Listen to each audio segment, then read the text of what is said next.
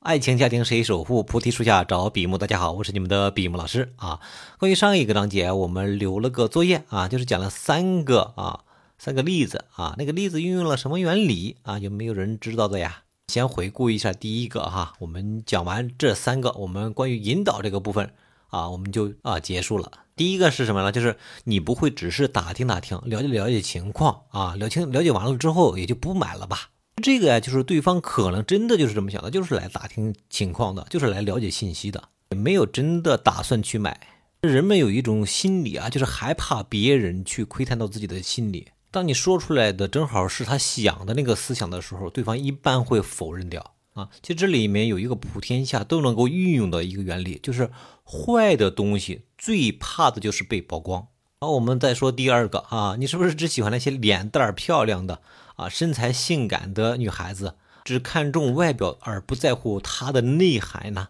如果对方为了保护自己的这个形象，不想被当做是一个比较肤浅的人，只看脸蛋，只看身材，而不看对方的内涵、对方的精神素养啊、对方的道德素养，他出于自我保护形象的这种自我保护，他也会进行否认。而我们要的就是对方的否认，从而选择那些可能长得并不是很漂亮、身材。并不是很好，但是有内涵、有文化素养的一些才女，一些女孩子听到这里，或者是一些男生听到这里，在追求自己喜欢的另一半的时候，就可以这样用。这个方式就是有点儿，先站在了道德的制高点上，先给对方画了一个道，让他本来是想从东门走的，先把他的东门给关掉。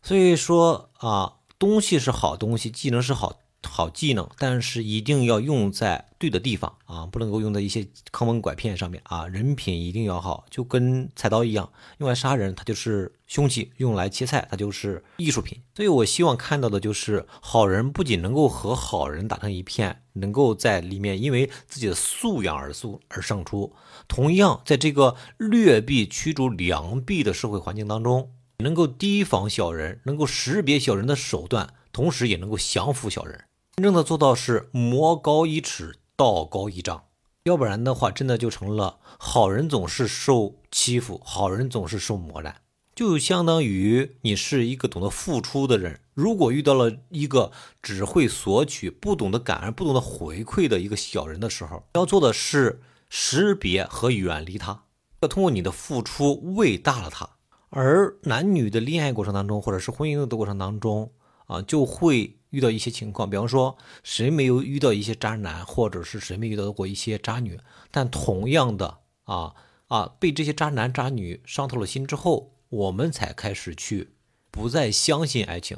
甚至是变得开始沦落，这不是我想要看到的。同时呢，我们也遇到过一些真心的啊，或者说是一些品行比较好的好的男友、好的女生，正是因为我们不懂得把握，我们总是跟着自己的感觉走。又不懂得去识别啊，这个好男人呐，渣男呐，啊，好的女生，贤惠的女生啊，或者这种渣女，所以大家才会在这种恶性的循环当中循环往复。而我教的一些技能也好，一些道德规律也好，是希望无论是好人还是坏人都掌握的时候，更多的让好人去识别别人的动机、别人的需求。你去有标准去衡量，也知道那些坏人在用手段，那些好人是用真心。所以我讲过的一个关于说服力的课程里面啊，是这样的，就是说服本身是为了双赢。我既有说服别人的能力，同时如果对方能够考虑到我为我着想的那个角度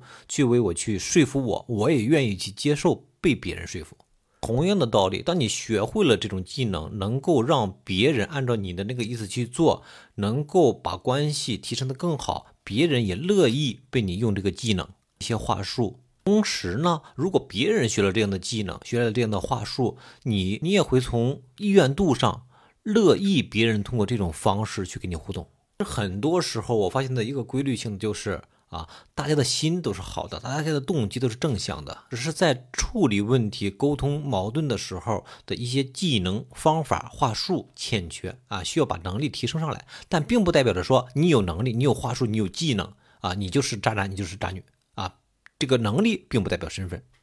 好，我们再讲最后一个啊，也就是第三个啊，你不会忘记之前你生病的时候是谁在你身边日夜照顾你了吧？其实这个运用的就是你之前在这段关系当中对对方的付出，对方是不可否认的啊。出于内疚，